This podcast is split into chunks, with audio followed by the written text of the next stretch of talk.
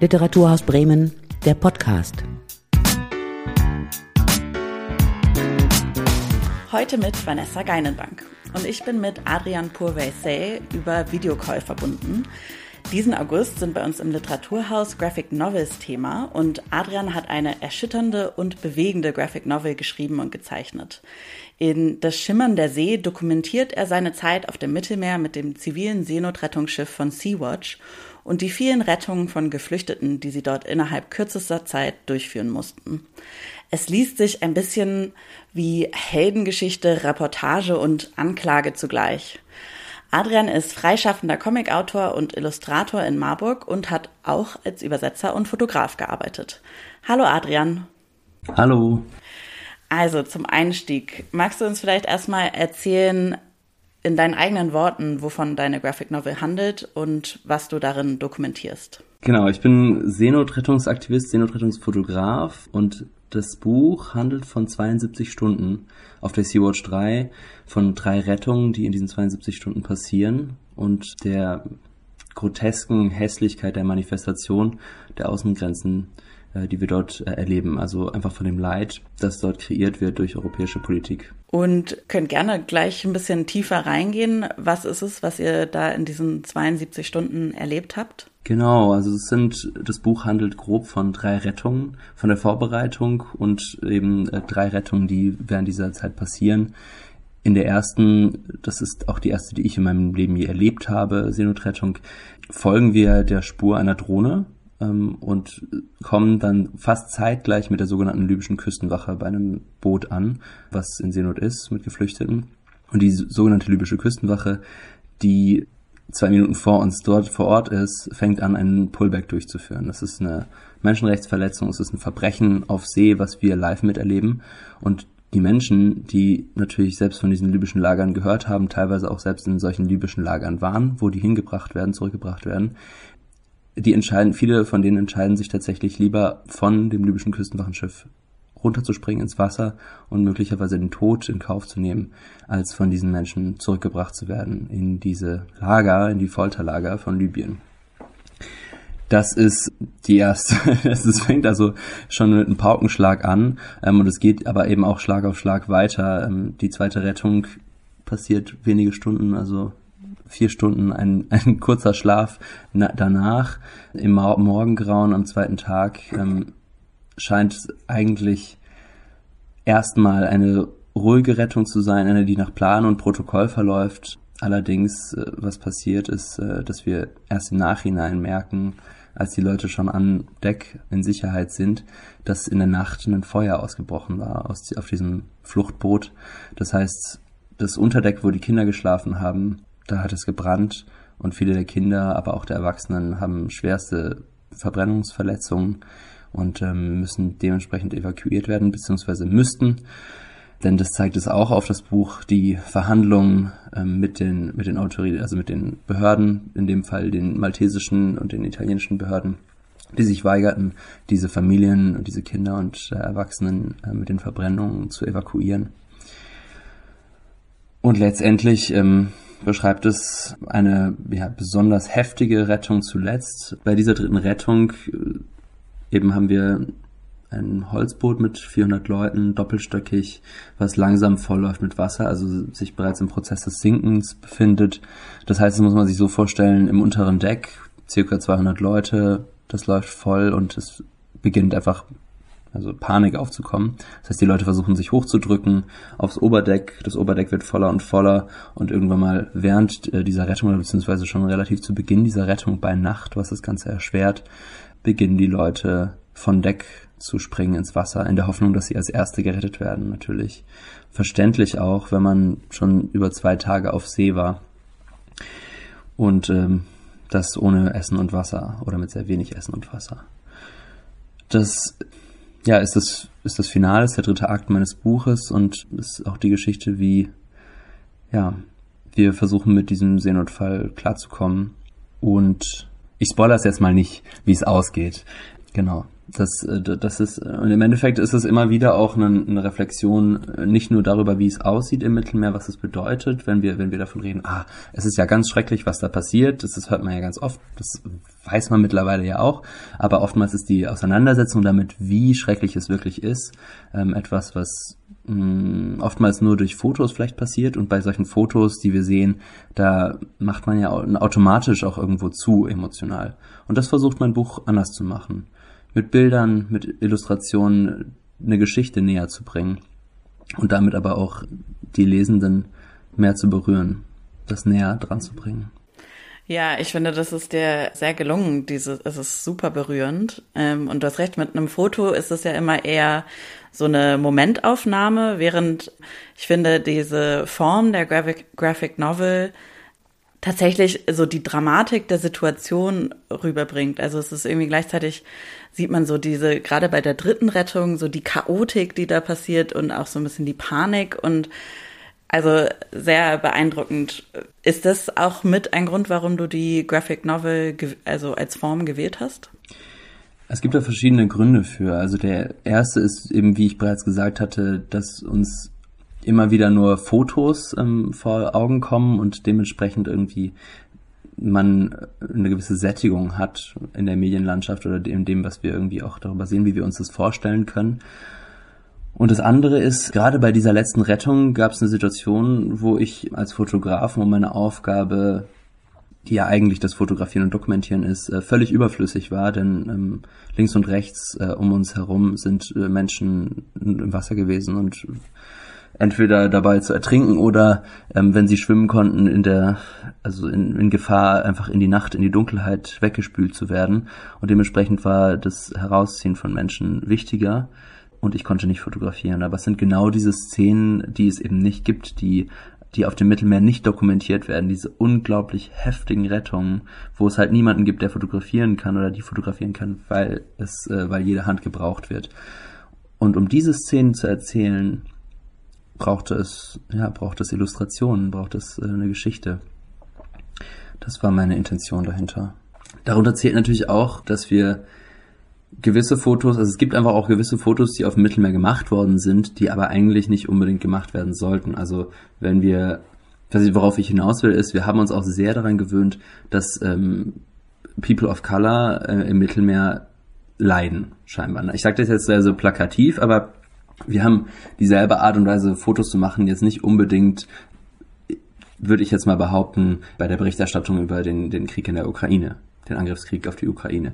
Ähm, also die Art und Weise, was erlaubt ist oder was scheinbar irgendwie ähm, okay ist, wo, wovon wir Bilder zu sehen bekommen von Leid auf dem Mittelmeer, ähm, hat eine ganz andere Schwere und hat auch, ähm, und ich glaube, damit haben wir uns auch auf eine gewisse Art und Weise irgendwie äh, vielleicht an an genau das äh, gewöhnt. Ja, also genau dieses Leid ähm, und nehmen das hin. Und deswegen, oder vielleicht mitunter deswegen auch, macht auch unser äh, Kopf und unser Herz vielleicht zu, wenn wir wieder so ein weiteres Bild sehen davon. Mein Versuch ist es also, ähm, eine andere Narrative, einfach eine, anderes, äh, eine andere Erzählform zu finden und gleichzeitig aber in dieser Erzählform auch die Menschen näher, emotional vielleicht näher heran zu, herankommen zu lassen an das, was da passiert. Es ist aber eben, wie gesagt, auch nur eine Perspektive. Es ist die Perspektive eines Seenotretters äh, und nicht äh, einer Person, die selbst übers Mittelmeer flieht. Und das ist auch noch eine andere wichtige Perspektive, die es natürlich auch zu beachten gibt. Aber aus der kann ich nicht erzählen. Deswegen ist es nur ein Beitrag. Weil im Endeffekt ist auch genau so eine Szene äh, eine konstruierte Szene. Es ist eine, eine Architektur, ich sage jetzt mal das Wort Architektur nicht im Bauen von Häusern, sondern im den fehlenden Rettungsinseln, die es nicht im Mittelmeer gibt, Sinne oder den Seenotleitstellen, die nicht zur Hilfe kommen oder keine Schiffe schicken. Denn das ist genau da passiert, an dieser, in dieser letzten Rettung, genauso wie in den anderen, äh, sind keine Schiffe geschickt worden und eine Situation, die, von der wir seit, also fünf Stunden vorher bereits wussten, dass es dieses sinkende Schiff gibt, die wurde nicht schnell, da wurde nicht schnell darauf reagiert. Italienische und maltesische Küstenwachenschiffe hätten wesentlich schneller dort sein können als wir. Wir waren einfach weiter entfernt. Und aus diesem Grund ist diese Situation so eskaliert. Aus diesem Grund, dass da die Kapitäninnen und Kapitäne in ihren Häfen geblieben sind, nicht rauslaufen durften, gab es dieses unglaublich, diese unglaublich hässlichen brutalen, grotesken Szenen. Mhm. Und das ist ja auch das, was irgendwie seit Jahren auf dem Mittelmeer passiert, ne? Dass halt die, dass es nur noch zivile Seenotrettungsschiffe gibt, dass es keine staatliche Rettung mehr gibt und sowas. Kannst du dazu noch ein bisschen, ein bisschen mehr sagen? Ja, wir, wir wissen natürlich alle, dass die, die Situation auf dem Mittelmeer eine, eine schreckliche ist. Das Buch versucht genau das deutlicher zu beschreiben. Es ist einfach sehr komplex. Das ist, das ist klar. Wir haben eine Situation, die sich jetzt auch seit 2014 sozusagen irgendwie stetig, würde ich sagen, verschlechtert hat auf eine Art und Weise. 2014 am Anfang gab es sowas wie eine ja von Italien aus geleitete Seenotrettungsmission mit dem Namen Mare Nostrum. Da wurden Tausende von Menschen ähm, monatlich gerettet. Und als die EU dann gesagt hat, hey, wir unterstützen euch nicht, hat auch Italien sich nicht mehr verantwortlich gefühlt ähm, oder hat sich da zurückgezogen, woraufhin dann eben die EU selbst ähm, sich gezwungen sah, mit Euler Format, also den europäischen Streit Seestreitkräften, ja, einzugreifen beziehungsweise auch zu helfen. Das heißt, wir hatten so eine Periode von 2015 bis grob 2019, wo auch gerettet worden ist. Teilweise eben auch von den von den Küstenwachen selbst, aber das hat sich immer mehr und mehr wurde da versucht, das ja zu kriminalisieren zum einen, also auch äh, Schiffe, die die in der Nähe von einem Seenotfall waren. Denn das ist, muss immer gesagt werden, das ist nicht unbedingt selbstverständlich. Es ist ja so, dass wenn man das nächste Schiff äh, ist, einem, einem, äh, einem Boot oder an irgendeinem Schiff, was in Seenot ist, dann ist man laut des internationalen Seerechts verpflichtet zu retten. Das ist das internationale Seerecht so. Und äh, dem sind auch natürlich einige Frachtschiffe nachgekommen, immer wieder, auch heute noch. Aber im Großen und Ganzen lässt sich sagen, so ziemlich alle zivilen AkteurInnen, ob es jetzt NGOs sind oder ob es ähm, Frachtschiffe sind äh, oder Versorgungsschiffe, äh, werden kriminalisiert. Also die Crews werden kriminalisiert, beziehungsweise werden versucht bürokratisch, also die Behörden versuchen, die, vor allem die italienischen Behörden, versuchen diese Schiffe und die Crews bürokratisch aufzuhalten. Also das Retten wird äh, erschwert und das ist eine Entwicklung, die wir mehr und mehr beobachten und die sich ja in Richtung der, der totalen Abschotzung oder des Versuchs der totalen Abschottung von Europa hinbewegt. Dabei ist immer zu sagen, die totale Abschottung ist etwas, was nicht funktionieren kann. Es, die Geschichte hat gezeigt, es finden sich immer wieder neue Wege, die Leute finden nach Europa durch ein Grenzregime hindurch und das, was man aber, was statistisch sich angucken kann, dass einfach Fluchtwege dadurch gefährlicher werden und damit auch ähm, mehr Menschen im Mittelmeer sterben. Das sehen wir jetzt. Dieser Sommer zum Beispiel ist ein besonders harter Sommer, in dem besonders viele Menschen äh, wieder im Mittelmeer verstorben sind. Und dein, deine Graphic Novel erlaubt es ja auch so ein bisschen, das immer wieder dann dabei zu reflektieren. Ne? Also man sieht ja, du hast halt diese Bilder von diesen Rettungen und gleichzeitig oder dann zwischendurch in Dialogen mit der Crew werden genau diese Fragen dann auch nochmal behandelt. Das liegt, ist ja auch ein Teil der Form, die da, da dazu beiträgt, oder? Also du sprichst diese Frage an, von wie sehr will ich eigentlich auch, wie sehr will ich meine Meinung als, als Aktivist irgendwie reinbringen. Und das war beim Erstellen des Buches oder beim, beim Schreiben des Buches eine ganz große Frage. Ich, also es ist ein so ein aufgeladenes Thema. Es ist offensichtlich sehr dramatisch und dementsprechend läuft man sehr schnell Gefahr, ähm, emotional zu erpressen. Ja, also wenn ich jetzt irgendwie sage, ne, so hier, das ist es, so, was sollt ihr dagegen sagen? Hier sterben Menschen im Mittelmeer, man muss die, man muss die retten, Punkt. Das ist also absolut meine Meinung, sowieso, aber es war mir auch wichtig äh, zu versuchen, irgendwo auch ähm, nicht zu sehr zu überrollen. Und deswegen habe ich das habe ich haben wir das klar mit meinem Lektor ähm, haben wir uns dafür entschieden äh, das klar zu limitieren auf äh, so drei Reflexionsebenen. Nach jeder Rettung gibt es so dieses Element der Ansprache quasi wo wo ja versucht zu, wird zu reflektieren was bedeutet das gerade was wir gesehen haben? Was bedeutet das für die Welt für die Geschichte für die Zukunft der Menschen und auch für Europas Zukunft? Und ja, ich, ich weiß nicht, wie, wie, wie das, ich, ich würde sagen, natürlich glaube ich, dass mir das gelungen ist, aber wie, wie war das selbst? Wie hat das auf dich gewirkt? Ja, ich fand das sehr gelungen und ich fand es vor allem, man hat halt, man hatte halt das Gefühl, man ist mit dir auf diesem Schiff nach der Rettung und überlegt halt sozusagen macht dann so den Blick auf fürs große Ganze oder es ist fast so ein bisschen, es hat fast eine philosophische Ebene auch. Und das fand ich schon sehr gelungen und gleichzeitig auch ein ganz guter Bruch in der Erzählung, so dass nachdem man halt diese heftigen Szenen hat, die einen natürlich auch irgendwie als Leserin mitnehmen, dass man dann noch mal irgendwie so einen Schritt zurück macht und sich überlegt, okay, was bedeutet das eigentlich hier? Ja, wow, das freut mich sehr, das, das freut mich sehr, das zu hören, wirklich. Ähm, das war, ja, das war genau das Ziel.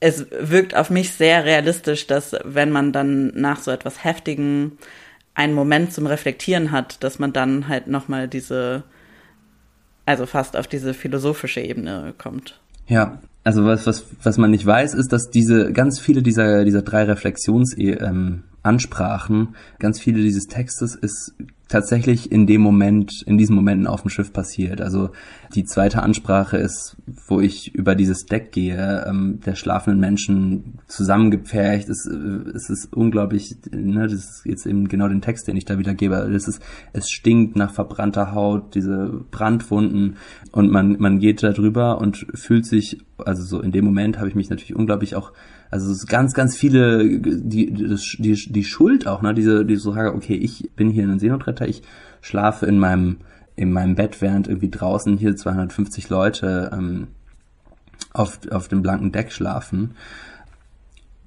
Und habe dann in dieser in dieser Nachtwache, die die ich sowieso halten musste, mein Tagebuch draußen gehabt und diesen Text äh, geschrieben. Und das ist genau das, was dann in dem Moment auch genau diese Szene beschreibt natürlich abgeändert und, äh, und sonst was, aber wirklich viele, also vieles ist ähm, tatsächlich sehr, sehr nah aus meinen Tagebucheinträgen, äh, aus diesen Momenten. Das war wirklich das, was am besten gepasst hat. Ja? Also diese, diese Vielschichtigkeit, im Endeffekt ist es, es ist unglaublich widerlich, es ist, es ist schrecklich und gleichzeitig gibt es immer noch eine Machtebene. Ja? Also ich bin immer noch der, der Retter in diesem Moment, also bin auf einer hierarchischen Ebene und muss auch das reflektieren. Und gleichzeitig, und das ist das, was eben nicht gesagt wird oder man zwischen den Zeilen und aber auch vor allem nicht nur zwischen den Zeilen, sondern zwischen den Bildern auch sehen kann, diese, also diese zweite Ansprache, um das jetzt nochmal ganz kurz zu kontextualisieren für die Zuhörenden. Wir sind nach der, wir haben gerade diese zweite Rettung unglaublich viele Menschen mit Brandwunden, die nachts auf der, auf, also so man, man riecht die Brandwunden, man riecht irgendwie das, das Elend. Die Menschen schlafen oder versuchen zu schlafen bei, bei einem Wellengang, einem starken Wellengang. Und während, ja, während im Endeffekt auch viele einfach irgendwie gar nicht schlafen können.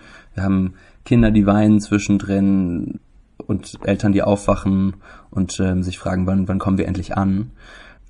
Und das ist die Frage, dieses wann kommen wir endlich an, etwas, was wir, was wir auf dem Schiff unglaublich oft hören. Ähm, klar, die Leute sind gerettet, sie überlegen sich erstmal oder realisieren erstmal so, oh mein Gott, ich habe gerade überlebt, ich habe mich vielleicht die letzten 24 Stunden schon tot äh, gewähnt oder gedacht, ich werde, werde sterben auf jeden Fall. Und nach dieser Realisation, dass man überlebt hat, kommt irgendwann mal auch der Punkt, ah ja, ich habe ich weiß gar nicht, was jetzt kommt, was wird denn eigentlich kommen und dann unterhält man sich und vielleicht kriegen die Leute auch eben die Infos. Italien ist vielleicht macht das Ganze nochmal irgendwie schwieriger. Es ist äh, das Asylsystem Italiens, da kommt einiges auf einen zu. Es wird unglaublich schrecklich, was eigentlich auch in Italien auf, auf mich wartet oder vielleicht auch in ganz Europa. Und zwischen den Bildern, das hatte ich eben vorhin angesprochen, sieht man eben nicht, der da gefragt wird von äh, jemandem, der aus ähm, aus Libyen selbst, also in Libyen groß geworden ist und aus Libyen geflohen ist, der fragt, wann kommen wir an? Und unsere Antwort ist immer, wir wissen es nicht, weil wir keine falschen Hoffnungen machen wollen. Aber es ist so viel mehr eigentlich, weil, weil auch visuell, wir sehen, diese Figur sieht sehr ähnlich aus wie ich. Ich bin, mein Vater ist migriert, mein Vater ist in Deutschland angekommen, aber ist er das wirklich? Wie viel Strapazen musste er durchgehen? Wie viel, wie viel hat er auch selbst irgendwie eingebüßt auf diesem Weg und ist er wirklich mittlerweile angekommen? Auch diese Frage kann ich mir selbst nicht beantworten. Bin ich angekommen in Deutschland, so als postmigrantischer Mensch? Und auch, also genau deswegen, so die Antwort ist, ich weiß es nicht. Europa zermürbt auf verschiedenste Art und Weisen und es ist eben, es ist eben sehr vielschichtig und komplex. Und gleichzeitig bin ich aber nicht in denselben Schuhen. Es, also ich weiß nicht, ob du jetzt dieses Bild äh, vor Augen hast. Wir können das leider jetzt nicht irgendwie einblenden, aber es ist, es beschreibt eben genau das. So dieses, es gibt eine, es gibt einen Unterschied zwischen uns, ganz klar. Aber wir teilen auch, ähm, wir teilen auch das Leid unter dem Rassismus, unter den behördlichen Strapazen äh, auf unterschiedliche Art und Weise in Europa, in den verschiedenen europäischen Ländern. Also würdest du sagen, dass du da, dass deine persönliche Verbindung zu dem Thema auch ein Grund war, weswegen du ähm, Seenotrettungsaktivist geworden bist? Meine Großmutter, also mütterlicherseits, ist damals übers frische Haff geflohen. Das ist ähm, nach dem Zweiten Weltkrieg ähm, aus Ostpreußen gab es eine große Migrationsbewegung. Und die ist mit 14 Jahren übers frische Haff, ähm, hat dabei ein Familienmitglied verloren und äh, ist mit diesem Trauma in Deutschland aufgewachsen. Mein Vater ist selbst als politischer Geflüchteter über die Berge Kurdistans nach, also in die Türkei und ähm, dann nach Deutschland geflohen und hat hier Asyl beantragt und erhalten. Aus dem Iran, richtig? Aus dem Iran, richtig, ja, genau. Flucht und Migration sind also Teil meiner Biografie und auch Teil dessen mit der, Geschichten im Endeffekt, mit denen ich groß geworden bin. Und ähm, das motiviert einen und das hat mich dann als erstes natürlich dazu gebracht, klar, weil ich eben auch äh, Farsi gesprochen habe, von Kind an Arabisch in der Uni gelernt habe, habe ich 2015, 16 bei der, während dieser sogenannten Krise der Solidarität also wo sehr viele Leute aus Syrien vor allem, aber eben auch aus Afghanistan nach ähm, Europa kamen, vor allem nach Deutschland, habe ich damals in Marburg, dort habe ich studiert, angefangen freiwillig zu übersetzen, bin da dann ja in Verbindung gekommen mit der Art und Weise, wie das deutsche, wie die deutschen Behörden mit Menschen umgehen, die nicht weiß sind und hier Schutz suchen. Ich sage das nochmal sogar ganz konkret nicht weit, weil wir jetzt vor allem mit dem Ukraine-Krieg ähm, und der Art und Weise, wie Deutschland ähm, die weiß wahrgenommenen ukrainischen Geflüchteten aufgenommen hat, äh, auch wirklich sagen können, es gibt definitiv einen qualitativen Unterschied von dem, was geht und was nicht gemacht werden, also was die europäischen Behörden nicht machen wollen oder die Regierung. Deswegen muss man das auch so klar benennen. Das war meine, das war das, das eine frühe Prägung also und als ich dann 2017 jemanden kennengelernt habe, äh, also quasi eine Freundin einer Freundin, von der gehört habe, dass sie Übersetzerin ist auf der Aquarius. Das ist damals ein Seenotrettungsschiff gewesen von der Organisation SOS Méditerranée, also von einer französischen NGO. Ich habe mit ihr telefoniert damals und ähm, auch so eine kleine Doku über sie gesehen oder über das, was das Schiff macht. Da war mir dann irgendwie relativ schnell klar, ich habe keine Ausrede mehr. Also ich, ich habe als Übersetzer bereits an Land gearbeitet, ich kann diese Sprachen sprechen ich bin gesund, ich habe so viele andere Privilegien, ich äh, fühle mich verantwortlich. Und somit habe ich mich beworben und ein paar Monate später bin ich kontaktiert worden von Sea-Watch und war dann äh, auf der Sea-Watch 3. Das ist ja, also du sagst, du fühlst dich verantwortlich. Das ist eine ganz schön schwere Verantwortung, die wir als EuropäerInnen tragen, oder? Ja, also nein, wir sind eine sehr, wir sind ein sehr reicher Kontinent. Wir sind, wir leben als Deutsche irgendwie nochmal wesentlich irgendwie wohlhabender. Ne? Wenn ich, also ich habe in meinem Studium, ich habe ähm, Volkswirtschaftslehre, Entwicklungsökonomie studiert. Das heißt, wir haben einen Blick darauf gelernt äh, auf, der, auf den globalen, ähm, die globalen Verhältnisse und uns im in Verhältnis zu, zu sehen. Und man muss natürlich auch auf die Geschichte schauen. Äh, wir haben vieles unseres Reichtums äh, aus kolonialer Geschichte, aus äh, Ausbeutung, aus Ausplünderung von anderen Ländern und das zieht sich ja weiterhin fort durch neokoloniale äh, neoliberale Politik, Entwicklungspolitik, Finanzpolitik. Das sind alles Punkte, die, wenn man also das sind alles Dinge, die nicht gerecht ablaufen. Also wenn wir aber diese Ungerechtigkeit sehen, dann haben wir vielleicht als Staatsbürgerinnen das Gefühl, ja, dafür Verantwortung zu übernehmen, für die Verbrechen, für die Ungerechtigkeiten, die, ähm, die unsere Nation verübt und verursacht. Du musst ja Unmengen an Material gehabt haben in dieser Zeit, die du da auf Sea-Watch warst. Ähm, war es für dich von Anfang an klar, dass du über diese 72 Stunden deine Graphic Novel machen wolltest? Oder wie, wie hast du sozusagen Bilder und Worte ausgewählt? Also es war überhaupt nicht klar, dass, dass aus meiner Arbeit als Fotograf dort ein Buch werden sollte ähm, oder eine Graphic Novel. Ähm, ich hatte zwar im Vorhinein schon Kontakt mit einem mit einem Verlag eben, bei dem ich jetzt auch ähm, publiziere, äh, aber das ging um ein anderes Buch. Ähm, also es war, das hatte ich ein Manuskript im Kopf, was nicht unbedingt jetzt irgendwie den Fokus auf die Seenotrettung legt. Ich hatte auch nicht irgendwie jetzt an diese 72 Stunden äh, gedacht äh, oder sonst was, sondern es waren tatsächlich in, auf dieser Mission haben wir tatsächlich sechs Rettungen gehabt. Also das heißt, danach ging es eigentlich noch weiter. Innerhalb von fünf Tagen haben wir, haben wir insgesamt über 600 Leute, ähm, ja, ähm, gerettet, erst versorgt ähm, auf dieser Mission. Ähm, aber das hätte den Rahmen gesprengt einfach, äh, das alles zu erzählen. Ähm, und dementsprechend, als dann klar war, nachdem nach Gesprächen mit dem, mit dem Verlag und ähm, mir dann auch selbst klar war, okay, ich glaube, ich werde das machen. Ich werde jetzt Graphic Novel Autor, I guess, ähm, ähm, und werde meine nächsten. Ich, damals dachte ich noch, ach, das ist bestimmt in einem Jahr fertig. Jetzt äh, kommt es zwei Jahre später raus. Äh, das, ähm, da wurde dann relativ schnell klar, dass diese 72 Stunden, diese drei Rettungen, so zynisch es klingt, aber ein sehr ähm, ja, passender Erzählbogen sind. Ja, also das ist, das ist eben genau auch die Zynik, ja. Also wir haben irgendwie Leid und, und Hoffnung äh, so nah beieinander ähm, in diesen Szenen auf dem Mittelmeer und ähm, das war der Grund, warum es dann zu diesem Zeitfenster den 72 Stunden gekommen ist.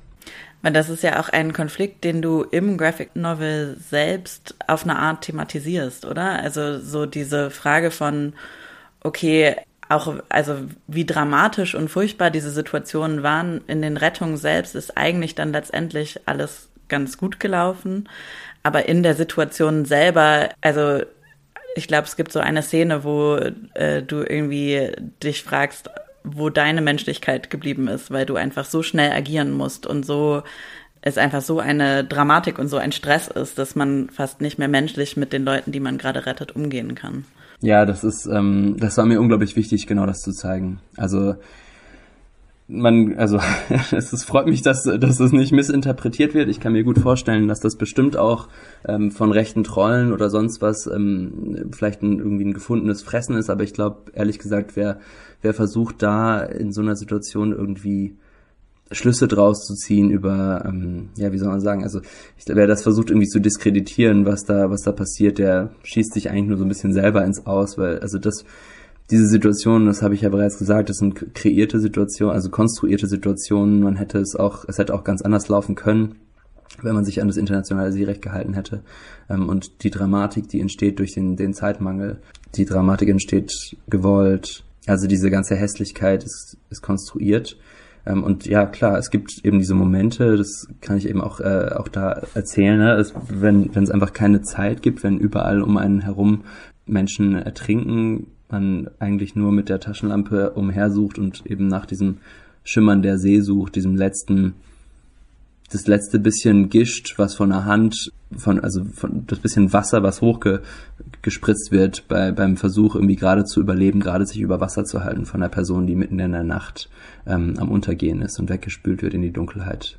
Das ist das eigentliche Schimmern der See, äh, was mein Buchtitel beschreibt. Und ähm, wenn das um einen rum ist ähm, und ja, man bereits irgendwie ja, 20 Leute aus dem Wasser gezogen hat, Kraft auch nicht mehr unbedingt reicht, um groß jetzt äh, sich jetzt, äh, weiß nicht was, irgendwie, also alles irgendwie präzise und genau zu machen, sondern einfach man wirklich nur noch versucht, Menschen aus dem Wasser zu ziehen, dann ähm, ist da eben keine Zeit und keine Kapazität für Zärtlichkeit. Ähm, und das beschreibe ich auch. Das ist unglaublich wichtig, das, das zu zeigen. Ja, ähm, du hast jetzt ja nochmal angesprochen, dass, ähm, dass es auch hätte anders laufen können. Und es gibt ja eigentlich auch diese Pflicht zur, zur Rettung auf See ich versuche jetzt mal so einen Bogen zu spannen. Also ähm, eine der Retterinnen, die du da auch beschreibst, ist professionelle Seenotretterin an der norwegischen Küste eigentlich. Und wir als Bremerinnen fühlen uns ja mit der Nordsee sehr, sehr verbunden. Deswegen spanne ich jetzt mal den Bogen. Und sie sagt an einer Stelle, dass dies, dass das alles ohne Zweifel Seenotfälle sind. Und sagt, ich zitiere mal, wären wir auf der Nordsee, hätten wir schon längst unsere Boote losgeschickt. Und das ist so ein Doppelstandard, der mir so sehr stark ins Auge gestochen ist. Dass es halt dort auf dem Mittelmeer keine Selbstverständlichkeit ist, dass die Staaten drumherum Boote losschicken. Ja, super schön, dass du es ansprichst ähm, und dass dich das berührt. Also das ist, das ist ja so banal, wie es klingt. Aber ähm, wenn man, wenn man das so beschreibt, oder wenn ich jetzt irgendwie hier bei der Küstenwache in Bremen, ich weiß nicht, oder irgendwie im Koordinationszentrum, irgendwie, ich weiß nicht, wo das genau an der Nordsee sitzt, äh, anrufst oder in der Ostsee und fragst, äh, hier, ich habe hier ein Boot, das ist ein, da ist ein Schlauchboot, irgendwie fünf Seemeilen oder lass es zehn Seemeilen irgendwie draußen, die haben nur einen ein Motor, die Leute haben keine Rettungswesten an. Da ist scheinbar irgendein Urlauber völlig planungslos irgendwie losgefahren. Die haben noch nicht mal irgendwie ein Navigationssystem und auch keine, also es wird jetzt langsam Abend und die haben keine richtigen ja, Leuchtsignale, Boot, also ja, Leuchten eben, äh, Navigationslichter, dann würden die wahrscheinlich in der, in der Leitstelle ähm, irgendwie also erstmal verdutzt gucken, sich denken, oh Mann, ey, also irgendwie offensichtlich keine Ahnung, was die da machen, aber natürlich schicken wir unsere Boote, selbstverständlich. Ne? Also das ist ein Seenotfall. Ähm, auch bereits, äh, bereits, wenn das Boot noch gut in, in Schuss ist, wenn das irgendwie noch, noch Fahrt macht, so ein Schlauchboot kann halt jeden Moment reißen. Also diese Schläuche können reißen, Holzboote genauso, die können kentern und wenn die Leute keine Rettungswesten äh, anhaben, dann ist das, äh, dann ist das ein Seenotfall. Also diese Dinge, diese Boote sind nicht für die offene See gemacht. Und deswegen ja, der Vergleich auf der, auf der Nordsee, die würden sofort kommen. Ja, du beginnst deine, deine Graphic Novel zum Ende hin, äh, fange ich jetzt nochmal mit dem Anfang an. Also du beginnst ja. deine Graphic Novel mit einem Training mit drei Retterinnen und du erzählst zu jeder der drei Personen eine Anekdote, die irgendwie sehr, sehr stark zeigt, was für einen Impact diese Arbeit auch auf sie als Person hat und sie irgendwie so sofort von Anfang an sehr menschlich macht.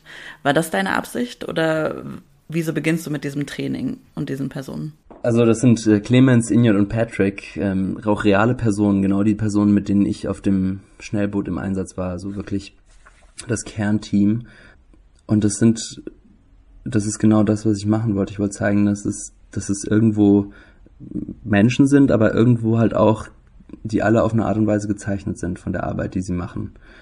Es ist, das ist was, das lässt sich am besten beschreiben mit so Worten, die ich auf Lesbos zum ersten Mal gehört habe, als ich dort ähm, auch als Übersetzer und, und freiwilliger Helfer war. Wer einmal die Außengrenzen gesehen hat, der kann nicht mehr zurück. Der kann nicht mehr zurück in das normale Leben und irgendwie auf eine Art und Weise, dass, dass den Wohlstand, den wir genießen, so sehen, wie man ihn davor gesehen hat. Es hat, es ist der Preis, den wir zahlen für unseren Wohlstand, der, der ertrinkt an unseren Außengrenzen. Ähm, das sind die, das sind die Toten, die angespült werden. Das sind die, die Haufen von Rettungswesten, die, die im Norden von Lesbos ähm, auf einem riesigen Hügel, dem, dem Grab der Rettungswesten, äh, liegen. Das ist der, das ist der Preis unseres Wohlstandes, unseres Lebens und all diese Menschen, diese Figuren, die, die ich beschreibe in dem Buch, die haben das auf die eine oder andere Art und Weise verinnerlicht und sind davon gezeichnet. Ja, das ist jetzt ein sehr trauriges, aber ich glaube passendes Schlusswort.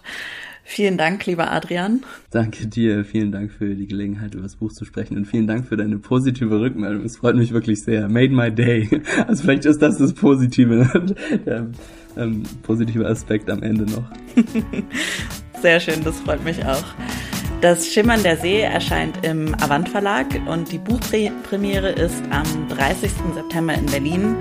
Holt es euch, es lohnt sich sehr. Ich lege es euch ans Herz. Das war Literaturhaus Bremen, der Podcast.